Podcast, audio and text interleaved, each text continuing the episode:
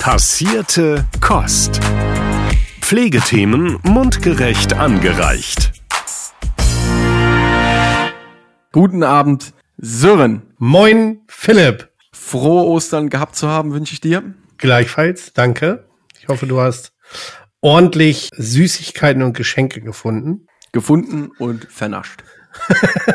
so, Sören, dann nach äh, einer kurzen Osterpause starten wir heute und kommen zurück ins Alltagsgeschäft. Das bedeutet, dass wir mal wieder nicht alleine sind. So sieht es aus. Wir haben in Deutschland ein Personalproblem im Gesundheitssektor, vor allem in der Pflege. Das wissen wir.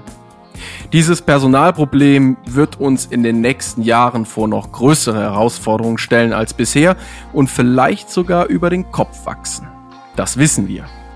Eine Maßnahme, um diesem Personalproblem entgegenzuwirken, ist die Rekrutierung von Pflegekräften aus dem Ausland. Grundsätzlich muss man wissen, dass nahezu alle Staaten dieser Erde Mitgliedsstaaten der WHO sind. Und die WHO hat 2010 einen Verhaltenskodex zur internationalen Rekrutierung von Gesundheitsfachpersonal ins Leben gerufen. Dieser soll unter anderem dazu dienen, dass keine geografische Fehlverteilung von Fachpersonal entsteht und unterversorgte Regionen keinen zusätzlich gepushten Brain Drain erfahren müssen. Klar, wir sprechen von einer nicht bindenden internationalen Rechtsnorm. Trotzdem ist die WHO die eine Institution und das Beachten eines solchen Kodex gehört normalerweise aus Imagegründen einfach dazu. Man sollte also davon ausgehen können, dass die Abwanderung von Gesundheitsfachpersonal strukturiert und fair vonstatten geht. Jens Spahn fokussierte sich in der letzten Legislaturperiode eine ganze Zeit lang auf das internationale Rekrutieren von Pflegefachkräften. So unterzeichnete er gemeinsam mit dem kosovarischen Gesundheitsminister eine gemeinsame Absichtserklärung in Bezug auf die Anerkennung von Pflegefachkräften aus dem Kosovo. Außerdem schickte er in seinem Auftrag die damalige parlamentarische Staatssekretärin Sabine Weiß nach Manila in die Hauptstadt der Philippinen. Wenn sich Menschen dazu entschließen, ihre Heimat zu verlassen für eine lange Zeit oder vielleicht sogar für immer, muss es gute Gründe dafür geben. Die vertraute Umgebung zu verlassen, in eine fremde Kultur einzutauchen und bewusst eine enorme Sprachbarriere in Kauf zu nehmen, das erfordert viel Mut, Abenteuerlust oder ist bedingt durch eine absolute Dringlichkeit, die keinen anderen Ausweg zulassen kann. Was passiert dann hier in Deutschland? Sind wir gut vorbereitet auf Pflegekräfte aus dem Ausland? Wie leicht oder wie schwer machen wir es ihnen? Beherrschen wir berufliche Integration? Sind wir im beruflichen Kontext auch für private Integration verantwortlich? Sind Pflegekräfte aus dem Ausland zufrieden mit ihrer Arbeit bei uns hier in Deutschland? Das besprechen wir heute mit einer Expertin auf diesem Gebiet. Wir freuen uns sehr, dass wir Grace Luger-Trosset heute zu Gast haben. Liebe Grace, schön, dass du da bist. Wir sind sehr gespannt auf den heutigen Abend und auf unser Gespräch. Hallo Sören, hallo Philipp. Ja, ich freue mich, dass ich hier sein darf. Sehr schön. Hallo, liebe Grace. Wir starten den Podcast immer mit der Frage, ob du dich einmal selber vorstellst. Philipp hat mir heute was anderes aufgeschrieben und ich widersetze mich jetzt dem, was Philipp mir aufgeschrieben hat. und würde dich jetzt einfach bitten, dich doch einmal selber vorzustellen. Ja, also ich bin Grace Lugat José. Ich ähm, bin auf den Philippinen geboren. Ich bin ähm, vor mehr als 23 Jahren mit meiner Mutter nach Deutschland ähm, gekommen. Und ähm, ja, am, am Anfang war meine größte Herausforderung tatsächlich, die deutsche Sprache zu lernen.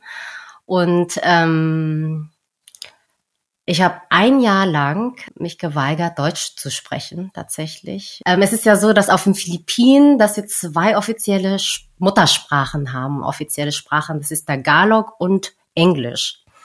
Und ähm, man könnte meinen, dass man ähm, vielleicht so ein bisschen dieses Talent mitbringt für Sprachen, wenn man Filipino oder Philippiner ist. Ich würde sagen, ähm, dadurch, dass ich ein Jahr lang nicht Deutsch gesprochen habe oder mich geweigert habe, Deutsch zu sprechen, war es nicht so. Also ich glaube, ich habe einfach Angst gehabt, dass ich Fehler mache, dass man mich vielleicht ein bisschen schief anschaut und vielleicht auch damit verbunden, das, was ich auch in, in den Studienergebnissen wiedergefunden habe, dass Sprache und Kompetenz so ein bisschen miteinander verbunden äh, werden. Und es ist so ein bisschen herausgekommen, dass wenn man eben nicht so gut Deutsch spricht, dass man so ein bisschen abgewertet wird oder man das Gefühl hat, okay, man wird nicht ernst genommen, weil man sich nicht so gut ausdrückt. Später wurde ich dann von meiner Klassenlehrerin angesprochen, so Grace, jetzt ist Schluss mit Englisch, ne? Also du lernst jetzt Deutsch und du solltest auch Deutsch lernen und mach das bitte. Also da habe ich dann auch wirklich so ein bisschen Druck bekommen und seitdem habe ich dann tatsächlich mehr gesprochen. Grace, du beschäftigst dich beruflich hauptsächlich mit Pflegefachkräften aus dem Ausland und deren Integration. Genau. Wie ist es dazu gekommen? Ich bin sehr lange in internationalen Lebensmittelhandel gewesen als Produktmanagerin tatsächlich. Also habe da im internationalen Umfeld auch viel Erfahrung gesammelt mit verschiedensten Kulturen und Menschen aus aller Welt.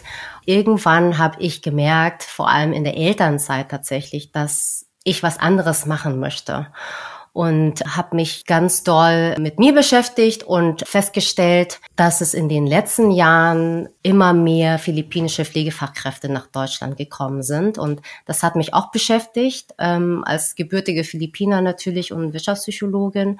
Ich habe den Integrationsprozess durchlaufen und weiß, wie es ist, ähm, sich in einem neuen Land, sich neu zu finden und neues Leben aufzubauen und von Null auf anzufangen, die Sprache zu lernen, ja, sich mit der Kultur auseinanderzusetzen. Und deswegen habe ich für mich entschieden, dass ich gerne im Bereich interkulturellen Trainings tätig sein möchte, und zwar mit dem Schwerpunkt philippinische Pflegefachkräfte zu trainieren, interkulturell und auch allgemein die ausländischen Pflegefachkräfte. Und da es eben keine Einbahnstraße ist in der Integration, biete ich auch interkulturelle Trainings für die Stammbelegschaft an. Mhm. Ich kann mir vorstellen, dass das unsere Zuhörer und Zuhörerinnen auch interessiert. Warum kommen denn philippinische Pflegekräfte nach Deutschland? Das ist ein Thema, was schon seit Jahrzehnten, seitdem ich lebe, schon immer ein Thema ist. Dass meine Eltern sind auch ins Ausland gegangen, um Geld zu verdienen. Meine Mutter ist Lehrerin und mein Vater ist Ingenieur. Und mit diesem Beruf kann man seine Familie nicht wirklich ernähren. Man müsste vielleicht noch einen zweiten Beruf ausüben, um wirklich eine vierköpfige Familie, ich habe noch eine Schwester, gut ernähren zu können. Das können wir uns ja überhaupt nicht vorstellen. Also wenn ich jetzt in Deutschland ein, an ein Ehepaar denke, Lehrer, im besten äh, Fall äh, Lehrerin verbeamtet, plus Vater ein Ingenieur, unabhängig mal von was für ein Ingenieur. Ja, also sagen wir mal im Verhältnis von Job und Einkommen ist das wahrscheinlich schon eine ziemlich gute Kombination hier in Deutschland. Warum ist das auf den Philippinen nicht so und welche Jobs muss man denn auf den Philippinen machen, um dort entsprechend genug Geld für eine vierköpfige Familie zu verdienen? Ist das überhaupt möglich? Es ist so emotional, weil das irgendwie jedes, jede Familie kennt, dass die Elternteile mhm. wegziehen müssen oder ins Ausland gehen müssen. Das ist so traurig und ich habe es selber erlebt. Ich, ich ähm, leide tatsächlich noch an manchen Stellen darunter, dass meine Eltern ausgewandert oder nicht da waren für mich als Kind. Mhm. Und das kann man sich wirklich nicht vorstellen, jetzt vor allem als Elternteil. Ne? Kann, kann ich mir nicht vorstellen, dass ich meinen Sohn verlassen muss, weil ich woanders ein besseres Gehalt oder besseres Geld verdiene, damit ich das Haus und das alles bezahlen kann. Und das ist vor allem bei den philippinischen Pflegefachkräften weiß es ganz genau, dass die auch, die viele haben auch Familie zu Hause, die sich, die sie zurückgelassen haben und ähm, die hoffen, dass sie sie dann auch irgendwann hierher holen können. Ne? Mhm. Ähm, und das ist dann auch nicht mal, wie ich das in meinem Netzwerk ähm, bei Facebook auch mitbekommen habe, wird das nicht mal unterstützt. Und das ist äh, so traurig. Also es sind so viele Punkte, wo ich dann denke, da muss es noch mehr Unterstützung geben. Also ich werde immer so emotional emotional, weil ich da einfach mir sehr gut vorstellen kann, wie, wie die Familienkonstellationen sind und was sie für Motive mhm. haben. Und ich kann da einfach nicht so, ne, so eine, so einen Schnitt machen. Und auf der einen Seite möchte ich, dass sie hier bleiben. Auf der anderen Seite merke ich, die Bedingungen sind einfach noch nicht da, damit sie dann auch wirklich glücklich hier sein können, um hier dann auch bleiben zu wollen. Und was wird den Filipinos und Philippinerinnen suggeriert von Deutschland? Ich habe äh, viele türkische Freunde früher gehabt, die haben ganz klar berichtet, na ja, du gehst halt äh, nach Deutschland aus der Türkei und dann kriegst du da ein Auto und dann kriegst du ganz viel Geld und hm, hm, hm so. Ja, also das wurde denen suggeriert und die sind halt hier angekommen, es war eigentlich völlig anders. Hm. So ist es, gibt es das? Ist das so? Kannst du da irgendwas was drüber sagen? Magst du da irgendwas drüber sagen? Mm, leider gibt es schwarze Schafe in diesem Geschäft und mhm. ähm, das habe ich auch zu hören bekommen von den philippinischen Pflegefachkräften. Also ich, ich habe ja ähm, eine Facebook-Gruppe gegründet. Es nennt mhm. sich Network of Pinoy, also das ist philippinische Filipinos, ähm, Filipinos Pinoy Nurses in Germany und ähm, und da bekomme ich ganz viele ähm, Fragen gestellt, so allgemeine Fragen über Deutschland, über das Leben und Arbeiten in Deutschland und überhaupt Leute, die irgendwie nach Tipps suchen oder Hilfestellung benötigen. Und ich versuche da irgendwie zu helfen und das zu beantworten, was ich beantworten kann, sonst verweise ich auf offizielle Stellen. Ja, also es ist so, dass ich zum Beispiel bei einigen mitbekommen habe, dass ihnen ganz viel versprochen wird tatsächlich mhm. und auch einen Vertrag sogar unterschrieben haben, wo dann drin steht, dass sie gewisse Summen zurückzahlen müssen, wenn sie nicht innerhalb von zwei oder fünf Jahren bei dem Arbeitgeber bleiben. Ne? Also solche okay. Sachen. Also es, es, gibt schon wirklich Knebelverträge und auch Sachen wie zum Beispiel, ihr zahlt nichts für die Unterkunft und kommen sie an und dann zahlen sie doch was für die Unterkunft mhm. oder sie, sie werden nicht informiert über die Steuerabzüge, die man hat. Also man hat mhm. natürlich brutto, aber dann netto ist natürlich viel weniger am Ende. Mhm. Und ähm, also diese Informationstransparenz ist halt nicht da. Und das ist auch mhm. eine der Dinge, die aus meiner Sicht unbedingt verbessert werden sollte. Ne? Mhm. Dass, dass die Agenturen da auch sich viel, viel mehr Mühe geben sollten, dass es dann auch so realistisch wie möglich ein, ein Bild von Deutschland ja. und von der Arbeit dann auch ähm, unbedingt weitergegeben wird. Und wird das tatsächlich mal ins Verhältnis gesetzt? Ich meine, in der Schweiz verdient man unheimlich viel Geld oder in Schweden verdient man unheimlich viel Geld, gerade wenn man in der Pflege arbeitet. So, aber dass die Lebensunterhaltungskosten eben entsprechend auch viel höher sind. Also spricht man darüber oder ist es eher so dieses vermittelt, nee, also das kostet alles das gleiche wie jetzt hier, aber ihr verdient halt das Fünffache. Ja, also ich würde jetzt nicht sagen, dass man sagt, es kostet genauso viel wie ähm, hier in Deutschland wie auf den Philippinen, sondern es wird halt immer nur propagiert, in Deutschland verdient man so und so viel vierstellige mhm. Summe, ne? Und dann mhm. sieht man das in Euro auch noch in der Währung und dann mhm. ja, und dann ist man ja sofort natürlich auch interessiert und man kriegt ja auch natürlich im Netz eine Menge mit, wie es ist in Deutschland und auch von den Berichten von Touristen, von Familien und und Freunden und es ist schon ein beliebtes Zielland.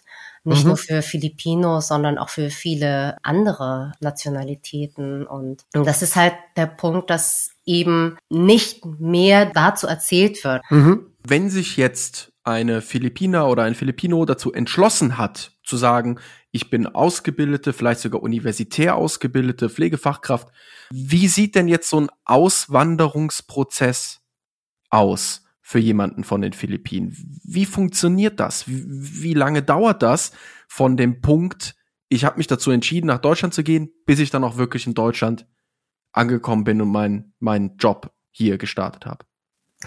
Also es ist unterschiedlich, wer die ganze Rekrutierung übernimmt. Also wenn man das Triple Win Programm sich anschaut, ist das so, dass die Bundesagentur für Arbeit da ähm, als Agentur agiert, mhm. als Personalvermittlungsagentur. Die machen wirklich die ganze Auswahl und das Interview und die prüfen dann auch die Dokumente und ob dann auch äh, das Sprachzertifikat vorliegt. B1 in dem Fall. Also das Sprachzertifikat muss schon vorher absolviert genau, werden. Genau, das muss schon vorher ja. absolviert werden. Mhm.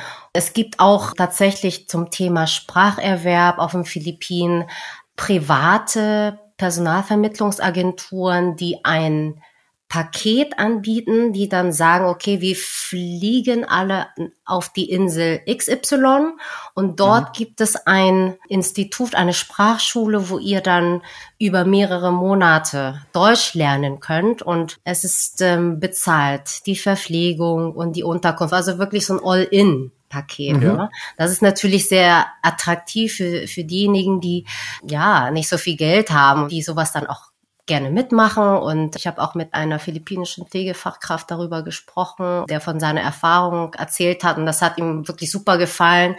Also das dauert, die Sprache zu lernen, dauert ja ähm, mindestens sechs, wenn man wirklich gut ist. Aber ich würde eher sagen, von dem, was ich mitbekommen habe, acht oder zehn Monate. Und das ist natürlich nicht eine lange Zeit. Ne? Also da verdient man natürlich auch nichts nebenbei. Ja, und das muss man dann halt mit einkalkulieren, plus die ganzen behördlichen äh, Vorgänge, die da noch hinzukommen. Mhm. Es, da vergehen mindestens ein Jahr. Und dann kommt noch dazu, dass die philippinische Behörde da manchmal tatsächlich sich Zeit lassen äh, bei der Vergabe von Visum. Und habe ich auch schon sehr oft gehört, dass sie dann auch keine Begründung nennen, warum das jetzt so lange gedauert hat. Das heißt, die medizinischen Einrichtungen, die hier in Deutschland warten auf das Personal von den Philippinen. Also wenn die jetzt mit einer Agentur zusammenarbeiten, dann wird ihnen gesagt, okay, innerhalb von sechs Monaten ist die erste Gruppe da zum Beispiel und damit muss man eigentlich schon rechnen, dass die schon die Sprache gelernt haben und dass man eigentlich nur noch wartet, bis die ganzen behördlichen Prozesse durch sind. Ab da fängt man an sozusagen zu rechnen denn alles andere wäre dann viel zu vage. Also mhm. wenn man noch nicht mit der Sprache angefangen hat, da kann so vieles dazwischen passieren, dass mhm. sie dann mhm. abbrechen. Ne? Von daher ja, ist das wirklich so eine ähm, Mindestvoraussetzung, wenn die Sprache, also dieses Zertifikat vorliegt und natürlich auch die ganzen Urkunden schon übersetzt worden sind und geprüft worden sind, beglaubigt worden sind und so weiter. Das ist schon ein langwieriger Prozess. Also es kann von einem Jahr bis sogar zu fast zwei Jahren dauern. Ja gut, dafür muss man es dann auch wirklich wollen. Also wer das dann durchzieht, der möchte das auch so. Genau. Und da ist natürlich auch viel Risiko da, denn die privaten Personalvermittler, die haben ja auch ihre Verpflichtung hier in Deutschland gegenüber den Auftraggebern. Und wenn sie natürlich eine bestimmte Anzahl von philippinischen Mitarbeitenden festlegen und sozusagen ihnen versprechen, müssen sie sich natürlich auch dran halten. Das ist natürlich auf der anderen Seite, ähm, Bewerberseite auf den Philippinen, da hast du ja auch nie hundertprozentig die Garantie, dass du dann auch wirklich die Leute, die du ausgesucht hast, dann auch tatsächlich am Ende bekommst. Viele springen dann auch natürlich ab aus verschiedensten Gründen. Ja, und das ist, äh, wird natürlich auch gerne als Grund genommen, aufgrund dieses Risikos, dass sie natürlich auch ganz hohe Anwerbekosten auch verlangen auf dem Wege hierher. Man ist von zu Hause weg, aber man hat noch überhaupt nichts von dem, was man eigentlich als Ziel hat. Also der Weg ist so unfassbar lang. Mhm. Wahnsinn. Ja, und es gibt halt diese Industrie, ne, dass viele bewusst BS, also Bachelor of Science in Nursing, als Kurs nehmen, weil sie eben den Wunsch haben, in die USA, nach UK oder ins Ausland zu gehen. Und es orientiert sich, das Curriculum, an US-amerikanischen Standards. Und deswegen ist es auch sehr leicht für die Filipinos, dort Arbeit zu finden oder überhaupt einen Job zu, zu bekommen. Ist der Pflegejob denn grundsätzlich akademisiert auf den Philippinen oder gibt es da verschiedene Ausbildungsmodelle? Es gibt tatsächlich nur diesen, diesen Bachelor-Kurs und man kann sogar noch einen Master obendrauf machen, aufbauend. Also man kann sagen, philippinische Pflegekräfte sind von Grund auf stark professionalisiert unterwegs. Genau. Da ist ein Überschuss an Pflegefachkräften, weil eben alle das machen wollen. Ne? Also es ist natürlich, da machen auch die Unis mit und die verdienen natürlich auch dran. Ne? Und, und es funktioniert auch, denn die USA nimmt die philippinischen Pflegefachkräfte, weil sie wissen, dass sie wirklich gut ausgebildet mhm. sind. Hier in Deutschland ist eben auch dieser Unterschied da, dass also in der Ausbildung, dass ähm, Missverständnisse oder Konflikte entstehen, weil die Stammbelegschaft nicht immer darüber informiert wird, dass eben die philippinischen Pflegefachkräfte oder auch in anderen europäischen Ländern ist es auch so, dass es ein Bachelorkurs oder ein Bachelorstudiengang ist. Klar sind sie noch nicht so perfekt in der deutschen Sprache werden sie kommen, aber sie haben eben auch Kompetenzen, die sie mitbringen. Und es sind auch viele, die schon in Saudi-Arabien jahrelange Berufserfahrung gesammelt haben mhm. oder sogar in Singapur waren oder in Neuseeland und so weiter. Und ähm, das wird halt bei der beruflichen Anerkennung in Deutschland nicht so wirklich anerkannt. Wie läuft die Anerkennung hier in Deutschland überhaupt ab? Es ist so, dass normalerweise die Arbeitgeber ähm, sich drum kümmern und äh, man hat die Möglichkeit zu wählen als ausländische Pflegefachkraft zwischen der Kenntnisprüfung und Anpassungslehrgang. Also Kenntnisprüfung besteht aus schriftlichen und mündlichen Prüfungen. Also es wird gesagt, ist schon schwieriger als ein Anpassungslehrgang. Denn beim mhm. Anpassungslehrgang wird geschaut, wo muss man noch mhm. dran arbeiten, wo braucht diese Pflegefachkraft Unterstützung und praktische Erfahrung und mhm. ähm, zusätzliche Stunden. Das ist dann keine ähm, schriftliche Prüfung sozusagen, die man okay. ablegen muss. Also kann man sagen, die Kenntnisprüfung geht unter Umständen aber schneller vonstatten, weil es darum geht, wir überprüfen deine Kenntnisse, hast du deine Kenntnisse, wirst du anerkannt. Und die andere Sache ist ein etwas längerer Prozess, der noch eine Art Begleitung und wie du sagst, eine praktische Hilfestellung mit vorsieht, Defizite erkennen, Defizite ausbessern und dann irgendwann die Anerkennung darüber hinaus machen. Das heißt, für die, die es ganz schnell haben wollen, die äh, wagen sich an die Kenntnisprüfung ran. Genau. Machen das welche? Kriegst du sowas mit? Wie hoch ist die Erfolgsquote? weißt du da was oder? Also ich ähm, weiß, dass die Kenntnisprüfung sehr beliebt ist, weil das schneller geht tatsächlich, mhm. der Prozess. Ja. In der Theorie ähm, ist das so, dass die Pflegefachkraft dann Mitentscheidungsrecht eigentlich haben müsste bei der Auswahl.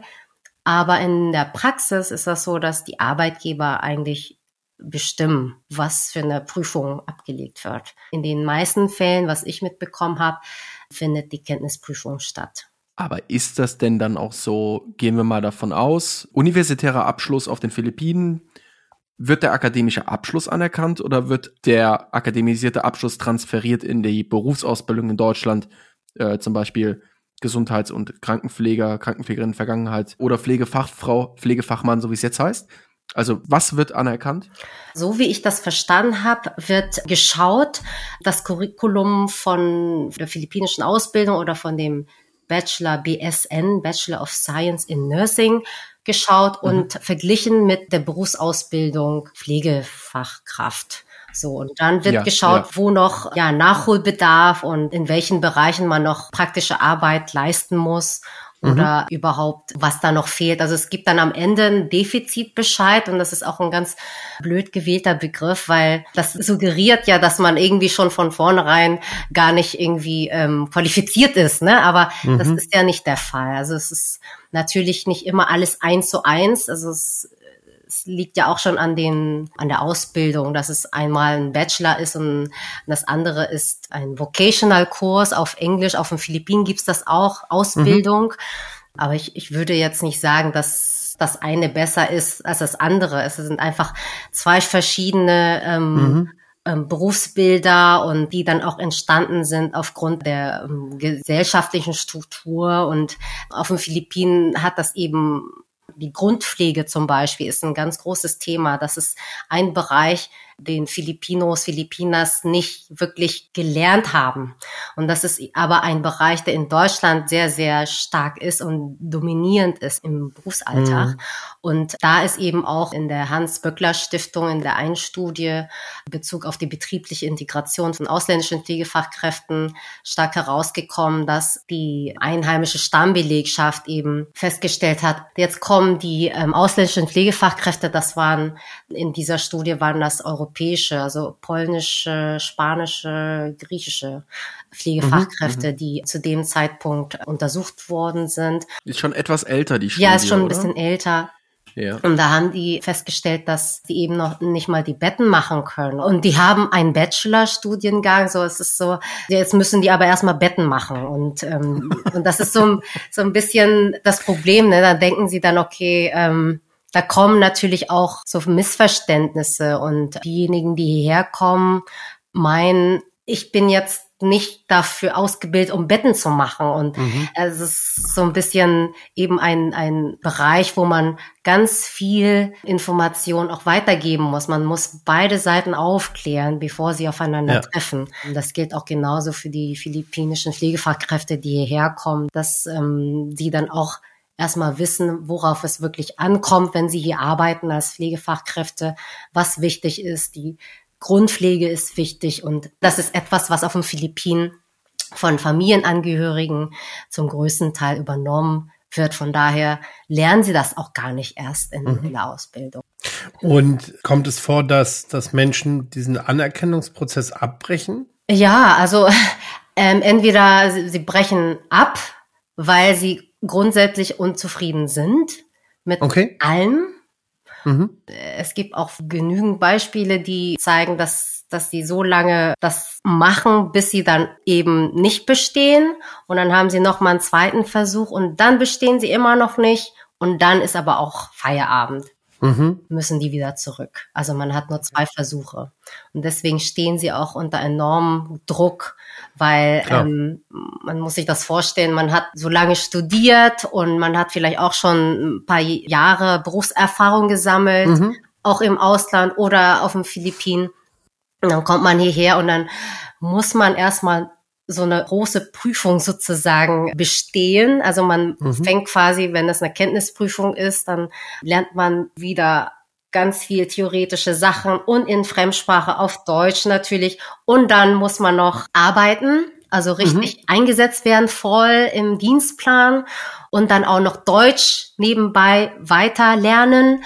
Und das am besten in der Freizeit, wenn man sich eigentlich ausruhen möchte in der Zeit. Also es ist ähm, schon hart. Mhm. Ja, was da für eine Leistung auch abgefragt wird und was für ein Druck natürlich auch auf, auf die philippinischen oder ausländischen Pflegefachkräfte allgemein kommt. Ne? Ja. Und das tatsächlich ja mit einer maximalen Sprachbarriere. Also auch wenn man Intensivkurse belegt hat. Du hast ja eben selbst erwähnt, die beiden Amtssprachen auf den Philippinen ist Tagalog. Mhm, genau, ich ja. Ich hoffe es. Tagalog und äh, Englisch eben. Ja was ja schon mal ein guter Grund ist, eigentlich nicht nach Deutschland zu gehen. Und der zweite gute Grund, nicht nach Deutschland zu gehen und vielleicht die Vereinigten Staaten oder eben auch England zu bevorzugen als Pflegefachkraft, ist eben die akademisierte Ausbildung auf den Philippinen, die sich an US-amerikanischen Standards angelehnt abbildet. Es gibt also wirklich Sprachbarriere in den USA faktisch nicht vorhanden. Akademisierter Abschluss schon auch auf dem Level und auf den Standards der USA. Und ich habe auch gelesen, zum Beispiel waren das Zahlen aus 2019, da wurden auf den Philippinen, ich glaube, 25.000 Menschen zugelassen, das Land zu verlassen via Visa. Nur 1500 sind nach Deutschland gekommen. Also ein Großteil oder der Großteil von Pflegefachkräften oder von Fachkräften generell, die in den Philippinen abwandern und sich einen neuen Job im Ausland suchen, gehen also nicht nach Deutschland. Kannst du dazu mehr sagen? Ist das immer noch so? Das war, glaube ich, von der Bundesagentur für Arbeit, diese Info. Ich habe das mal gelesen.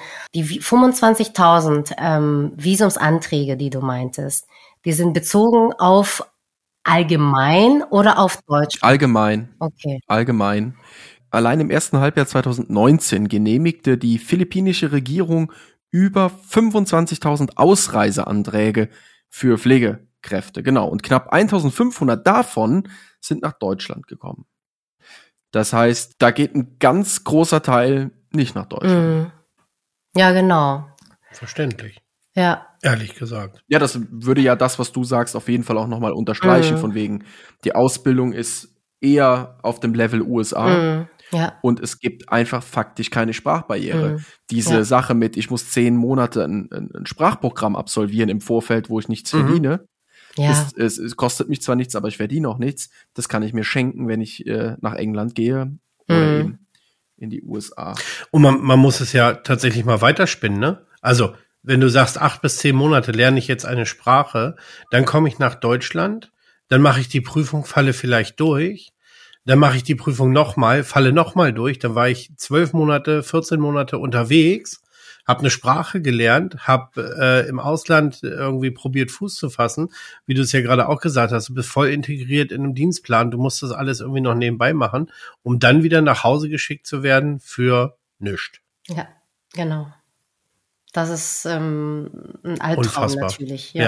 ja, ja. Aber was mich jetzt tatsächlich interessieren würde, und ich möchte überhaupt nicht auf die unseriösen Angebote eingehen, sondern vielmehr würde ich gerne wissen, es gibt also Menschen, die kommen nach Deutschland. Mhm. Die wir sind ja auch auf irgendeinem Wege auf Deutschland aufmerksam geworden. Und mhm. die meisten wissen ja wahrscheinlich auch, in den USA habe ich keine Sprachbarriere, ich gehe trotzdem nach Deutschland. Mhm. Das heißt, die werden ja Kontakt mit irgendwem gehabt haben. Mhm. Gibt es denn seriöse Quellen, faire Quellen, transparente Quellen für den Rekrutierungsprozess für Pflegefachkräfte von den Philippinen nach Deutschland? wo findet man die und wie findet man die? Und wenn jetzt uns Arbeitgeber heute Abend zuhören und sich damit auseinandersetzen würden, wir könnten ja auch mal darüber nachdenken, ob wir vielleicht eine Agentur beauftragen. Wo finde ich denn die Agentur, die einen seriösen und fairen Prozess mit mir gemeinsam angeht? Es gibt von, ähm, von dem DKF, das ist das Deutsche Kompetenzzentrum für internationale Pflegefachkräfte im Gesundheits- und Pflegeberufen, meine ich, müsste das ein ganz langer Begriff. Und das ist ähm, die Abkürzung. Das ist die Abkürzung. nee. Also kurz gesagt, DKF da gibt es ein ähm, Gütesiegel, was jetzt Anfang dieses Jahres vergeben wurde an, ähm, ich meine, müsste lügen, ähm, knapp 20 medizinische Einrichtungen und Agenturen in Deutschland, die ausländische Pflegefachkräfte vermitteln. Und da kann man sich auf jeden Fall schon ganz gut orientieren und, und sehen, okay, welche Einrichtungen, die selber diesen Rekrutierungsprozess übernommen haben, haben ein Gütesiegel und welche Agenturen, die meisten sind Agenturen, wenn ich richtig geschaut habe beim letzten Mal und wenige Unikliniken zum Beispiel, also die größeren natürlich, die kleineren können sich das einfach noch nicht leisten, selbst die Leute aus dem Ausland zu holen. Ne? Fehlen einfach die Ressourcen. Und das nennt sich faire Anwerbung Pflege Deutschland. Und das findet man unter dkf-kda.de. Perfekt, das können wir auf jeden Fall auch nochmal in die Show Notes in dieser Folge verlinken. Genau. Ah, das ist vom Kuratorium Deutsche Altershilfe. Tatsächlich auch eine ganz tolle Internetseite, auch für, ja, für die Arbeitgeber ähm, sowieso. Das ist ja hauptsächlich für die Arbeitgeberseite gegründet worden. Die haben einen Werkzeugkoffer bereitgestellt oder entwickelt, damit das Onboarding und auch die Integration von ausländischen Pflegefachkräften besser gelingen kann. Die haben auch zwölf Handlungsfelder sozusagen benannt, an die man sich orientieren kann. Und das ist wirklich eine ganz tolle Unterstützung auch für die medizinischen Einrichtungen, für die Arbeitgeber, die sich mit diesem Thema beschäftigen wollen oder die sich bereits mit dem Thema beschäftigen. Und da wird tatsächlich dieser Werkzeugkoffer ergänzt um ein weiteres Werkzeug, und zwar mit der Mitarbeiterbefragung, die ich mit meiner Studie sozusagen auch durchgeführt habe. Da geht es darum, anhand eines Fragebogens, Online-Fragebogens herauszufinden, wie die Integrationsbemühungen sind in der Einrichtung. Das heißt, es werden die ausländischen Pflegefachkräfte anhand des Fragebogens befragt, wie sie das bewerten. Und dann kann man halt als Arbeitgeber sehen, wo man wirklich schon gut ist und wo man vielleicht noch Handlungsbedarf hat, damit das dann auch wirklich evaluiert wird und auch regelmäßig, weil der ganze Integrationsprozess und das Konzept lebt ja, es ist ja nicht einmal geschrieben und dann ist es äh, fertig, sondern es wird ja immer wieder ja auch aktualisiert und angepasst an den Gegebenheiten. Und das wird dann tatsächlich auch auf der DKF-Seite jetzt demnächst, also wir haben das jetzt so vorangetrieben, dass es dann auch genau ergänzt wird um dieses Werkzeug ähm, Evaluation anhand von Mitarbeiterbefragung. Mhm. Das ist ja eigentlich genial. Man könnte ja fast meinen, als Zuhörer jetzt, ähm, du erwähnst immer mal wieder deine Studie und keiner geht so richtig drauf ein von uns beiden, aber wir sparen uns das einfach nur auf zum Schluss. Und äh, das ist, es ist eine eiskalte Masche, weil wir wollen ja. einfach die Zuhörer hier äh, bis zum bis Ende so. am Ball halten. Das ist einfach nur, wir, wir ziehen einfach den Spannungsbogen immer weiter auf. Was hat es wohl mit dieser Studie auf sich? Ja. Das erfahrt ihr nach der Werbung.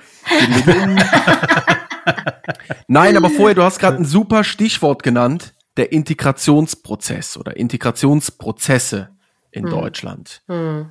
Wie läuft in deinen Augen der ideale berufliche Integrationsprozess in deutschen Einrichtungen des Gesundheitswesens ab? Oder wie sollte er deiner Meinung nach aussehen?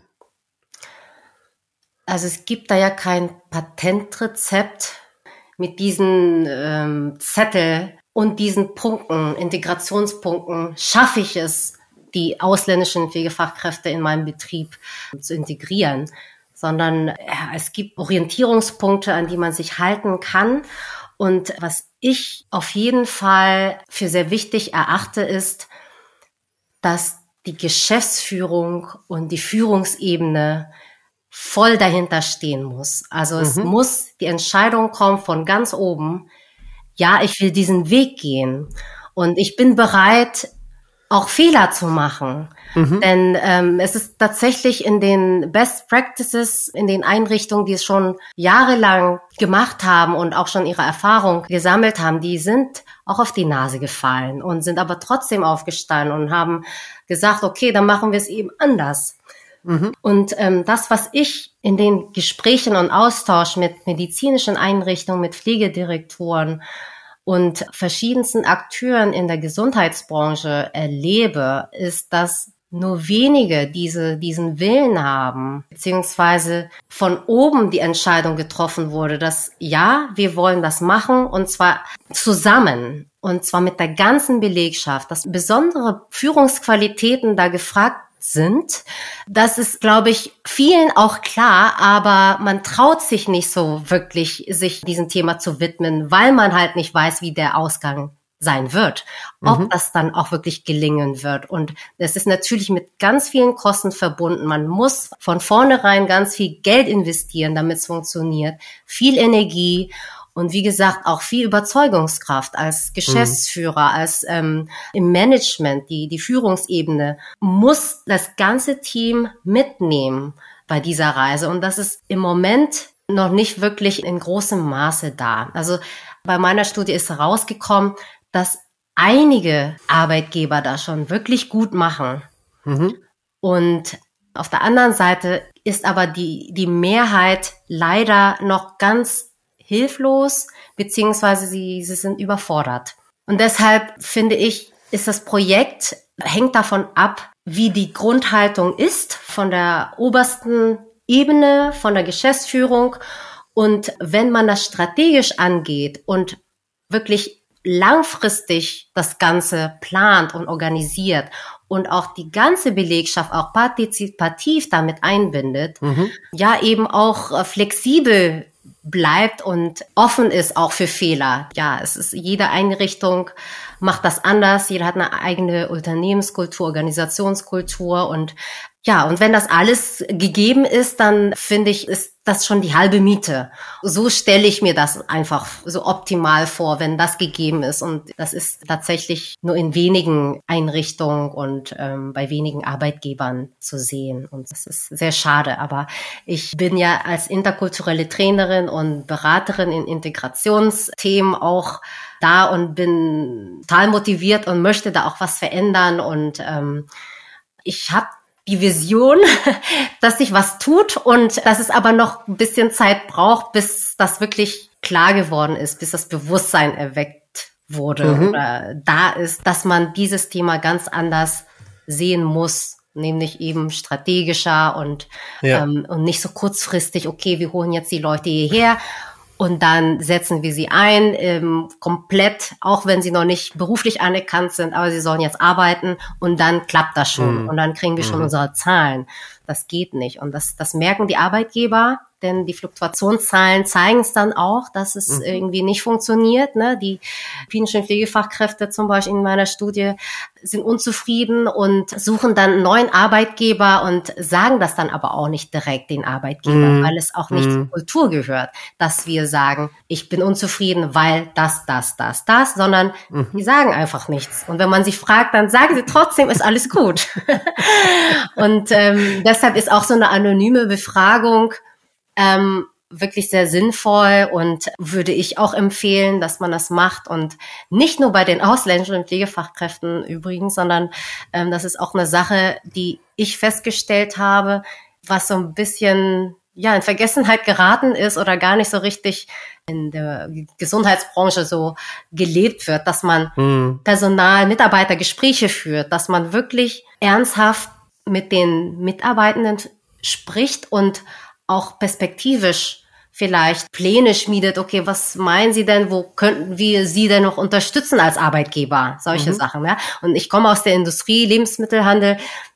Da hatte ich gedacht, okay, das wird nicht gut genug gemacht von den Chefs und Arbeitgebern. Und dann jetzt in der Gesundheitsbranche habe ich das Gefühl, es wird gar nicht gemacht. und das ist schon. Wie müssen wir uns das vorstellen? Ist es tendenziell eher, dass eine Pflegeeinrichtung sich ein oder zwei Kräfte holt oder sind es tatsächlich eher wirklich Gruppen, fünf bis zehn Leute, die ich wirklich da habe? Weil dann wiederum könnte man ja tatsächlich über Integrationsbeauftragte, die wirklich ständig nur als Schnittstelle zwischen dem Stammpersonal und den, den ausländischen Pflegekräften aufklärt, informiert. Also es ist von bis. Das, was ich in letzter Zeit erlebe, ähm, ist, dass es wirklich um große Gruppen geht. Mhm, okay. Also eine Einrichtung hat jetzt zum Beispiel 25 philippinische, nur philippinische Pflegefachkräfte mhm. ins Team geholt. Ja. Nur die Hälfte ist gekommen. Mhm. Aufgrund der Verzögerung, auch äh, okay. von den Behörden auf den Philippinen auch und auch pandemiebedingt ja, also es ist eigentlich bei den Unikliniken, ja, die haben auch größere Gruppen am Start. Also es ist schon, ja, von bis. Es gibt da eigentlich kein, okay. kein Limit gesetzt. Okay. Es empfiehlt sich natürlich, also wenn man eine große Gruppe hat, dann muss man schon wirklich ein ordentliches Integrationskonzept haben. Also ja man müsste eigentlich schon, bevor die ausländischen Pflegefachkräfte nach Deutschland kommen, eine äh, Mitarbeiterbindung, eine Kommunikation mhm. herstellen ne? und nicht erst, wenn die hier sind und dann plups, okay, das sind die Kollegen. Also damit meinst du zum Beispiel auch schon online, dass man Online-Meetings, hey, pass auf, ich bin genau. der und der und du bist und wir in zwei Monaten kommst du zu uns und wir wir lernen uns schon mal kennen oder wir üben so ein paar Deutsch-Skills vielleicht schon mal online über ein Zoom-Meeting oder irgendwie so, so, so irgendwo die Leute schon vorab connecten. Meinst du das so in die Richtung? Ja, genau. Man hat ja auch nicht immer die Zeit, dass man sich irgendwo, keine Ahnung, hinsetzt und dann Online-Meeting mit den, ähm, mit den ausländischen Pflegefachkräften in regelmäßigen Abständen hält. Aber man kann das ja trotzdem gut über Videos machen, dass man von den Abteilungen Videos macht und dann mhm. kann man das ja schon gut abspielen. Das kann man ja immer wieder machen. Also es verändert ja. sich ja nicht so viel. Aber dass man als ausländische Pflegefachkraft ein genaueres Bild von, von meinem zukünftigen Arbeitgeber, mhm. Arbeitsort hat. Und das schafft ja schon eine Bindung ähm, zum Arbeitgeber. Man vermittelt ja damit auch ein Gefühl, dass man sich auch im Vorfeld genau. schon mit Integration auseinandersetzt. Das, das bedeutet also, Integration fängt ja viel früher an. Integration beginnt in dem Moment, wo ich auch nur als Arbeitgeber anfange darüber nachzudenken, ausländische Pflegefachkräfte oder Pflegefachkräfte aus dem Ausland zu rekrutieren. Genau. Ja. Und Integration hört wahrscheinlich nie auf. Integration hört nicht mit der Anerkennung auf. Genau oder mit dem nächsten Deutschlevel. Damit ist Integration nicht erledigt. Integration ist ein stetiger Prozess in dem Moment, wenn verschiedene Kulturen aufeinandertreffen. Genau, richtig. Wenn wir das mal trennen, ich hatte das eingangs so erwähnt, berufliche Integration und private Integration. Die Menschen kommen ja auch und haben jetzt kein privates Umfeld und nicht von heute auf morgen Anschluss an ein Hobby oder an einen Verein oder was auch immer. Das ist ja wirklich in 99 Prozent der Fälle meistens ein Anfang von Null. Denkst du, dass es auch unternehmensseitig eine berufliche Pflicht ist, diese private Integration zu fördern? es ist schon empfehlenswert, wenn der Arbeitgeber auch sich bemüht, zum Beispiel Freizeitangebote oder Aktivitäten anzubieten, wo die ausländischen Pflegefachkräfte sich angesprochen fühlen und noch mehr ein Teil des Teams ist oder das Gefühl hat, okay, ich, ich bin hier willkommen. Denn mhm. äh, das schafft natürlich auch eine höhere Zufriedenheit bei den Mitarbeitenden und auch das Gefühl der Akzeptanz. Und äh, wenn man sich wohler fühlt, dann bleibt man natürlich eher in, in dem Arbeitsort, ja. wo man ist oder bei hast, dem Arbeitgeber. Hast du da vielleicht ein gutes Best-Practice-Beispiel für uns? Irgendwas, was du mal in der Einrichtung erlebt hast? Also es gibt zum Beispiel Kochabende, dass äh, philippinische Spezialitäten ja. gekocht werden und Essen ist ja wirklich bei der philippinischen Kultur sehr wichtig. Immer wenn Treffen da ist oder ein Event oder eine Veranstaltung, es muss immer Essen geben. Und zwar nicht nur eine Sorte oder ein Gericht, sondern mindestens zehn. Und jeder bringt auch gerne was mit und das ist auch ein ganz tolles kulinarisches Erlebnis.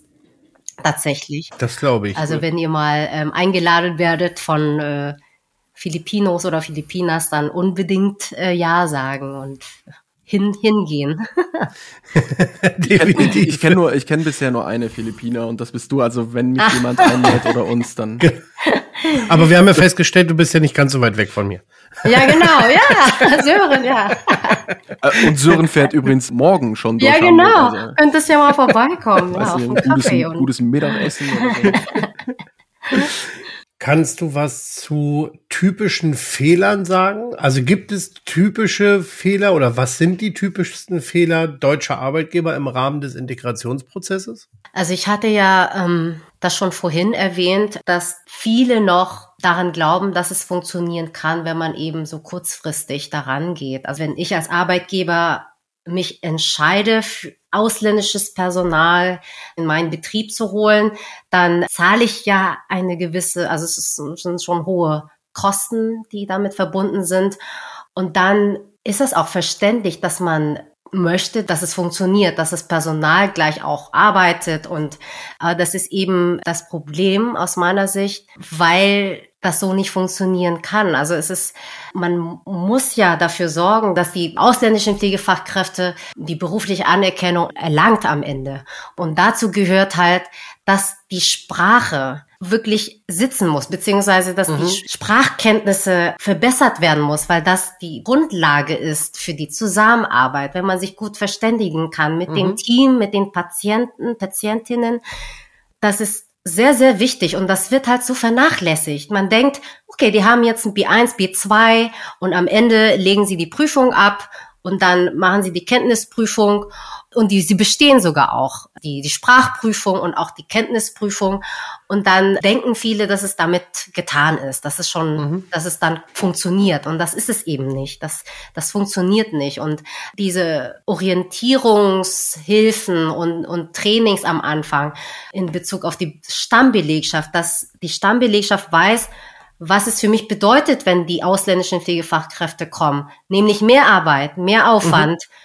Kannst du was zu den Investitionskosten da sagen? Was kostet ein Rekrutierungsprozess, bis eine Pflegefachkraft hier angekommen ist erstmal, also rein physisch? Es kann von bis, also von, ich habe mal gehört, 5000 pro Pflegefachkraft bis 17.000.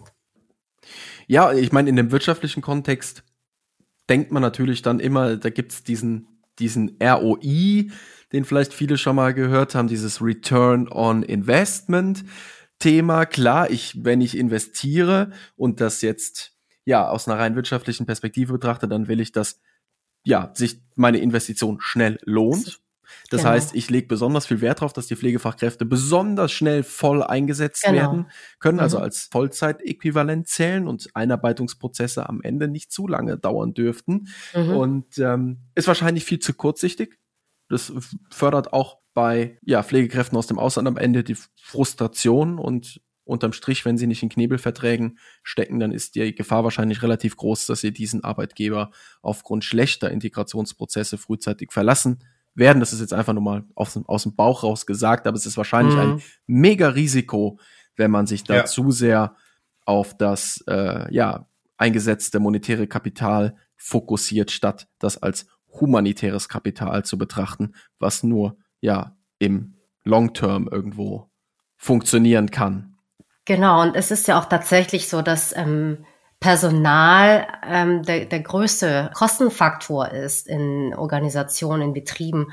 Und deshalb finde ich, sollte man auch in die richtigen Strukturen investieren. Man sollte für Bedingungen schaffen, damit das Personal dann auch bleibt. Und dazu gehört eben auch diese Trainings. Das sind die weichen Faktoren, wird auch äh, gerne gesagt, da gibt man nicht so viel Geld aus, aber wenn es um, um IT äh, Sachen, um neue Software oder EDV und ERP-System, dann wird sofort ein Workshop, ein Projekt mit den Entscheidungsträgern gemacht. Und das würde ich mir wünschen, dass man das auch so strategisch sieht, wenn man ähm, ausländisches Personal nach Deutschland holt. Es lohnt sich von vornherein da strukturiert und strategisch ranzugehen.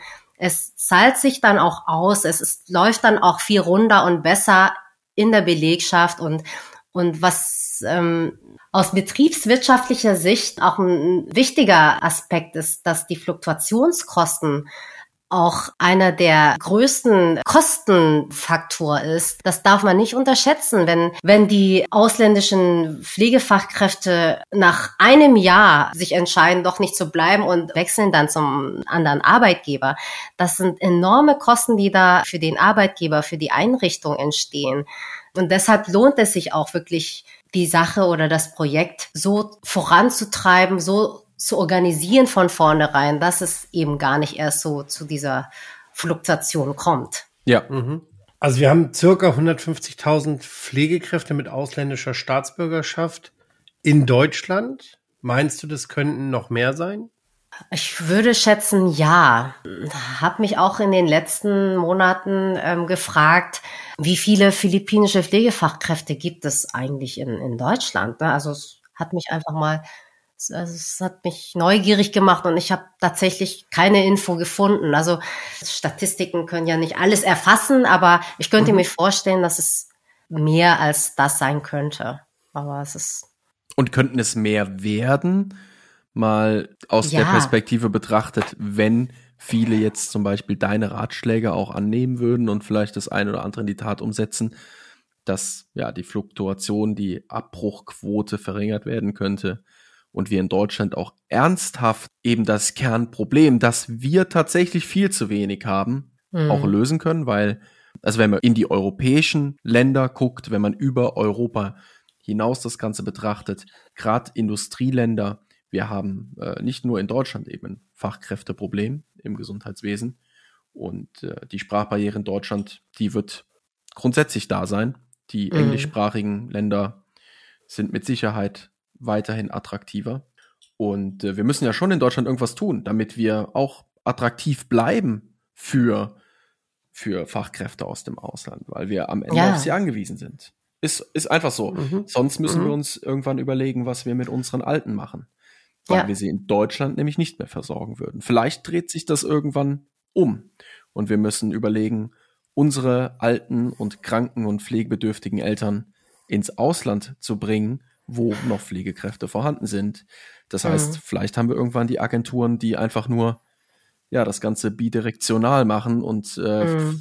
ja genauso wie sie Fachkräfte, Pflegefachkräfte nach Deutschland holen, Pflegebedürftige ins Ausland vermitteln könnte mir vorstellen, dass in nächster Zeit da viel mehr Bewusstsein entstehen wird, dass es so nicht funktionieren kann, wie es bisher läuft.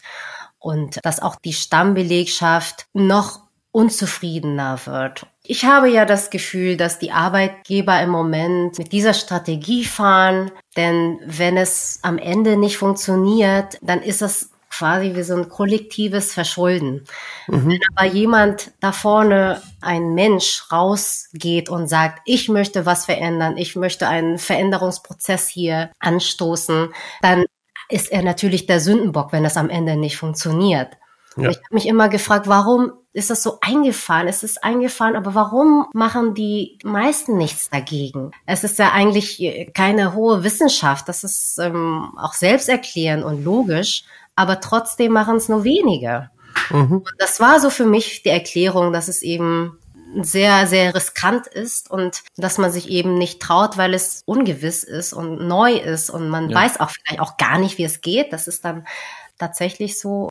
Aber ich sage auch immer wieder, anhand der Studienergebnisse, die ich jetzt auch veröffentlicht habe, wissen wir, dass es funktionieren kann. Es kann funktionieren. Mhm. Und ähm, es gibt also Hoffnung. Es ist nicht so, dass es völlig unmöglich ja. ist. Und das sollte eigentlich ein Ansporn sein, um zu zeigen, wenn man es wirklich will und wo man dann wirklich das ganze Team, die ganze Belegschaft in den Betrieb mit einbezieht und mhm. man dahinter steckt voll und ganz und auch die Vorteile und die Chancen, die Auslandsrekrutierung mit sich bringt, dann vor Augen hält, mhm. einem klar ist, dann wird das auch funktionieren und erfolgreich sein. Und da ja. haben dann wirklich alle was davon und nicht nur der Arbeitgeber, dass sie ihre Zahlen kriegen, nicht nur die äh, Stammbelegschaft, die dann Entlastung bekommt mhm. in, im Berufsalltag oder die ausländischen Pflegefachkräfte, die ihr Gehalt dann ähm, entsprechend bekommt und dann mhm. in, ins ähm, Heimatland schickt. Es sind viele, viele Zahnräder, die ineinander greifen müssen, ne? Ja. ja.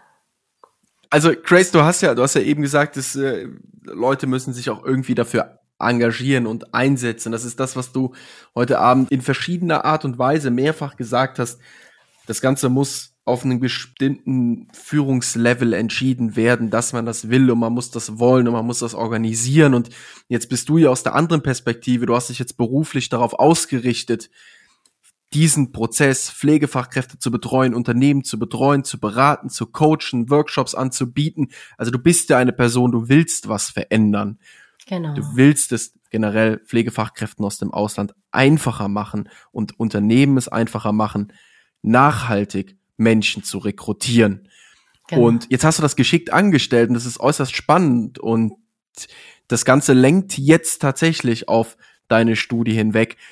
Wenn man beraten will, dann muss es ja Need dafür geben, irgendwo, warum man beraten will. Und du hast diesen Need ganz klar rausgefiltert, indem du online eine Studie durchgeführt hast. Anfang des Jahres hast du Zahlen dazu veröffentlicht. Du hast 109 philippinische Pflegekräfte in Deutschland befragt. Und da geht es um Einarbeitung und um die Anerkennung und über ihre generelle Zufriedenheit hier in Deutschland. Alles Dinge, wo wir heute Abend wirklich schon ausführlich drüber gesprochen haben. Aber fass doch jetzt nochmal ganz konkret zusammen. Was hast du festgestellt? Ich habe festgestellt, dass nur ein geringer Anteil von den befragten philippinischen Pflegefachkräften Deutschland als Arbeitgeber beziehungsweise ihren aktuellen Job in Deutschland an ihre Freunde oder Familienmitglieder empfehlen. Es ist ähm, wirklich sehr ernüchternd und zeigt einfach auch, dass eine geringe Zufriedenheit von philippinischen Pflegefachkräften, die in Deutschland arbeiten, herrscht. Ja, und äh, mehr als die Hälfte fühlen sich nicht willkommen und 64 Prozent fühlen sich auch in ihren beruflichen, fachlichen Qualifikationen abgewertet. Das heißt, ähm, dass man als erfahrene und qualifizierte Pflegefachkraft nicht wirklich anerkannt wird. Mhm. Du hast in der Studie ja auch nochmal darauf hingewiesen, in deinen Studienergebnissen, auf andere Studien, die dasselbe Thema behandeln, sich aber mit dem Ausland beschäftigt haben. Wie sieht's denn da aus? Welche Daten sind da besonders interessant? Also es gibt zum Beispiel, ähm, das hatten wir vorhin schon gesagt, in den USA und äh, UK ähm, ähnliche Studien, ähm, die durchgeführt wurden. Und da ist es so, dass die Zufriedenheit höher ist bei den philippinischen Pflegefachkräften. Ja, und das äh, würde sich damit erklären, weil da die Sprachbarrieren einfach nicht so hoch sind wie in Deutschland. Englisch ist ähm, die, die zweite Amtssprache auf den Philippinen es vergehen ja mehrere Monate, bis man mhm. dann das Sprachniveau erreicht hat, B1 oder B2. Und in dieser Zeit kann so vieles passieren, dass die Motivation einfach verschwindet oder dass man krank wird oder dass aus familiären Gründen man abbrechen muss oder einfach gar keine Lust mehr hat. Was leitest du aus deinen Ergebnissen konkret ab? Dass die Prioritäten von den Arbeitgebern falsch gesetzt werden. Die dominierende Leitfrage im Moment lautet, wie kann ich die ausländischen Pflegefachkräfte so schnell wie möglich einsetzen im Dienstplan? Das ist wie gesagt, eine sehr kurzfristige Haltung und die wird nicht zur erfolgreichen Integration führen, weil man eben nicht die richtigen Maßnahmen ergreift, um, um, um die Integration zu fördern. Das ist einfach sehr kurz gedacht und ähm, es sollte eigentlich lauten die Frage, wie kann ich die Integrationsprozesse oder das Integrationsprogramm so formulieren und organisieren, dass ich mittelfristig, langfristig wirklich zufriedene Mitarbeitende mhm. habe. Das ist ja auch in der Pflege, muss man sagen, ein, ein Megajob. Also wir müssen uns mal klar machen, dass wir das auch mit den einheimischen Pflegefachkräften kaum hinbekommen, mhm. Strategien mhm. zu entwickeln, die langfristig zu halten und das eben dann ähm, nochmal auf andere Kulturen, auf Menschen mit Sprachbarriere ja überzuleiten, macht die Sache nicht einfacher. Was ich ganz zentral fand in deinen Studienergebnissen, ich muss das einfach mal erwähnen, das war ein Punkt, der ganz klar, du wertest ja auch den Net Promoter Score in deiner Studie aus und mhm. da ist ja mhm. eine wesentliche Frage, die kennt man vielleicht, wenn man selbst schon mal Online-Umfragen oder generell an irgendeiner Studie mitgemacht hat, die Frage, ob man das Familienmitgliedern oder Freunden weiterempfehlen würde. Zu, in mhm. dem Fall jetzt diesen Job. Und das fand mhm. ich krass. Das hab ich wirklich, auf dieser Folie bin ich lange hängen geblieben. Ja, sieht jetzt keiner Folien, deswegen sage ich es mal. Es gab vier Antwortmöglichkeiten zur Auswahl. Die Leute konnten sagen, ich würde diesen Job definitiv einem Familienmitglied oder einem Freund in meinem Heimatland empfehlen. Man konnte stimmen mit starker Zustimmung, überwiegender Zustimmung, überwiegender Ablehnung und starke Ablehnung.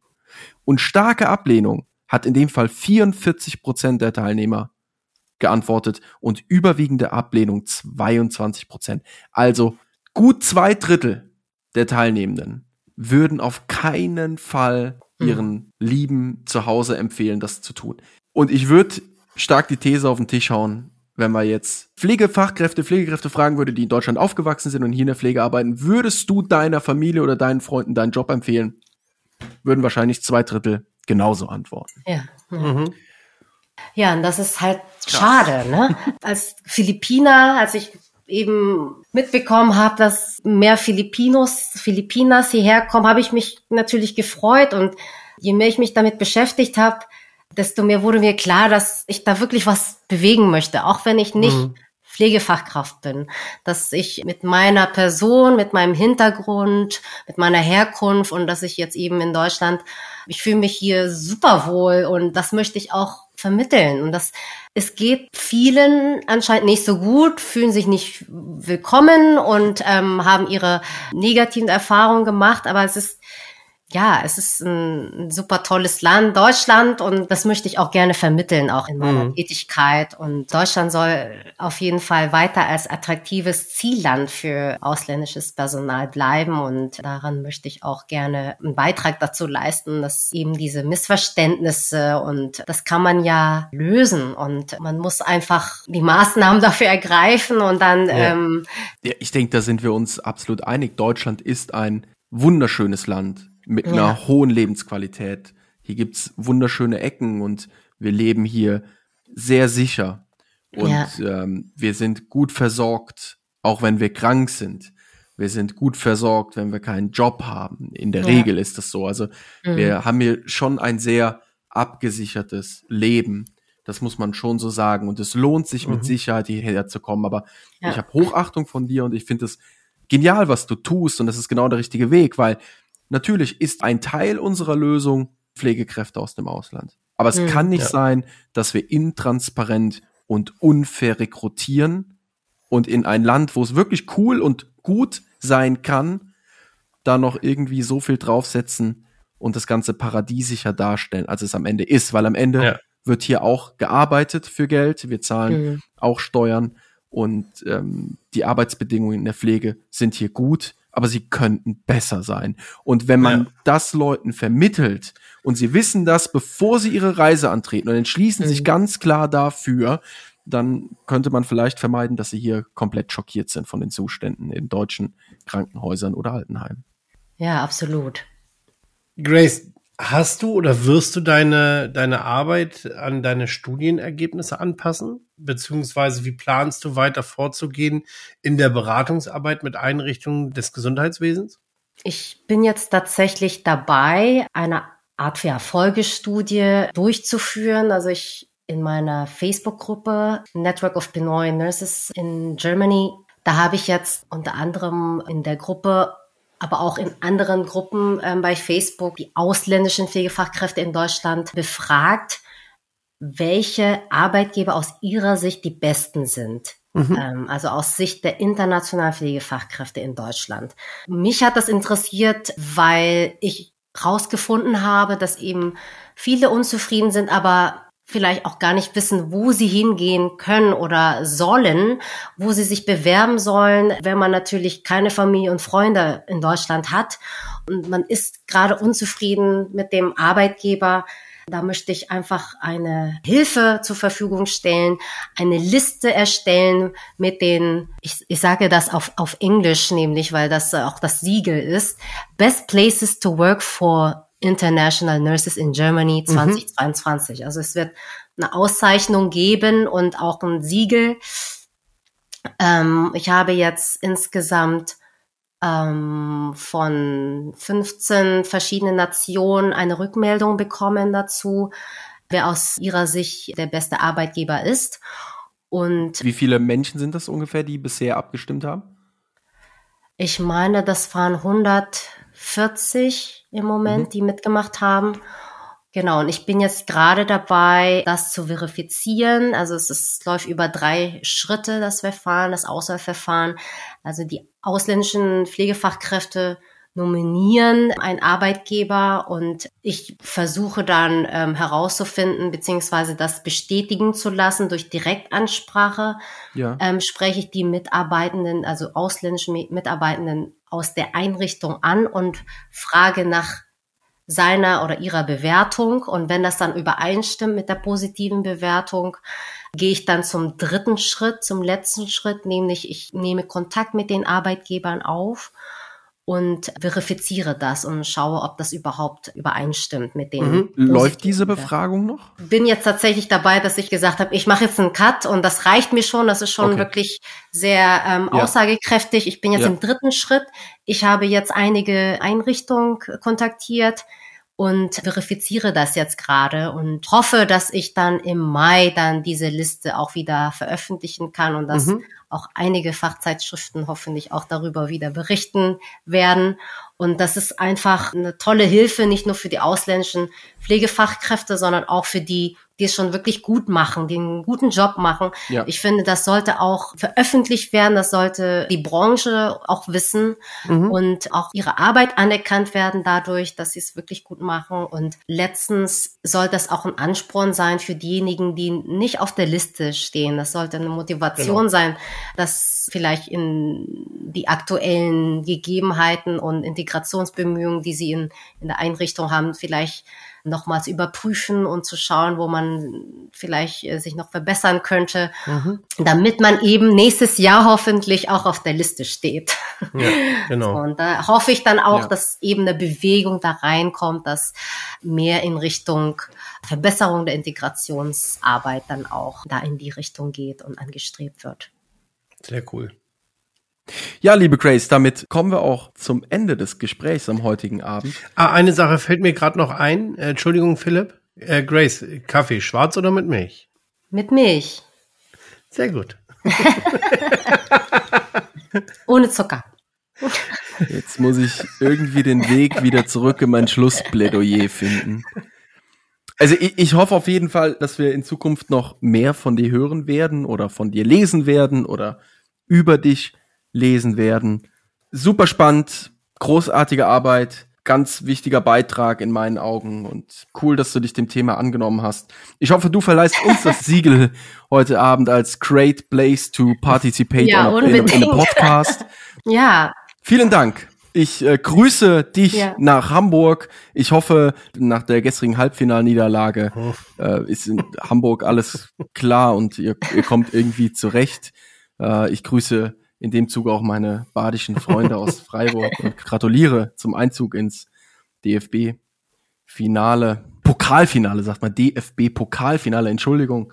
Und bedanke mich Ja. recht herzlich Und ich mich auch. bei dir, Grace. Grace, vielen Dank für deine Zeit, für deine, für deine tollen Einblicke und vor allen Dingen für deine tolle Arbeit. Ja, danke, dass ihr mich eingeladen habt und dass wir über dieses wichtige Thema auch sprechen konnten und ähm, hat total Spaß gemacht und das, das ist ja das erste Mal, dass ich eine Podcast-Aufnahme gemacht habe und ihr seid echt cool und ähm, ja, vielen Dank, dass ich hier sein darf. Vielen Dank. Tschüss. Auf Wiederhören. Wiederhören. Passierte Kost. Pflegethemen mundgerecht angereicht. Ein Podcast von Noventi Care.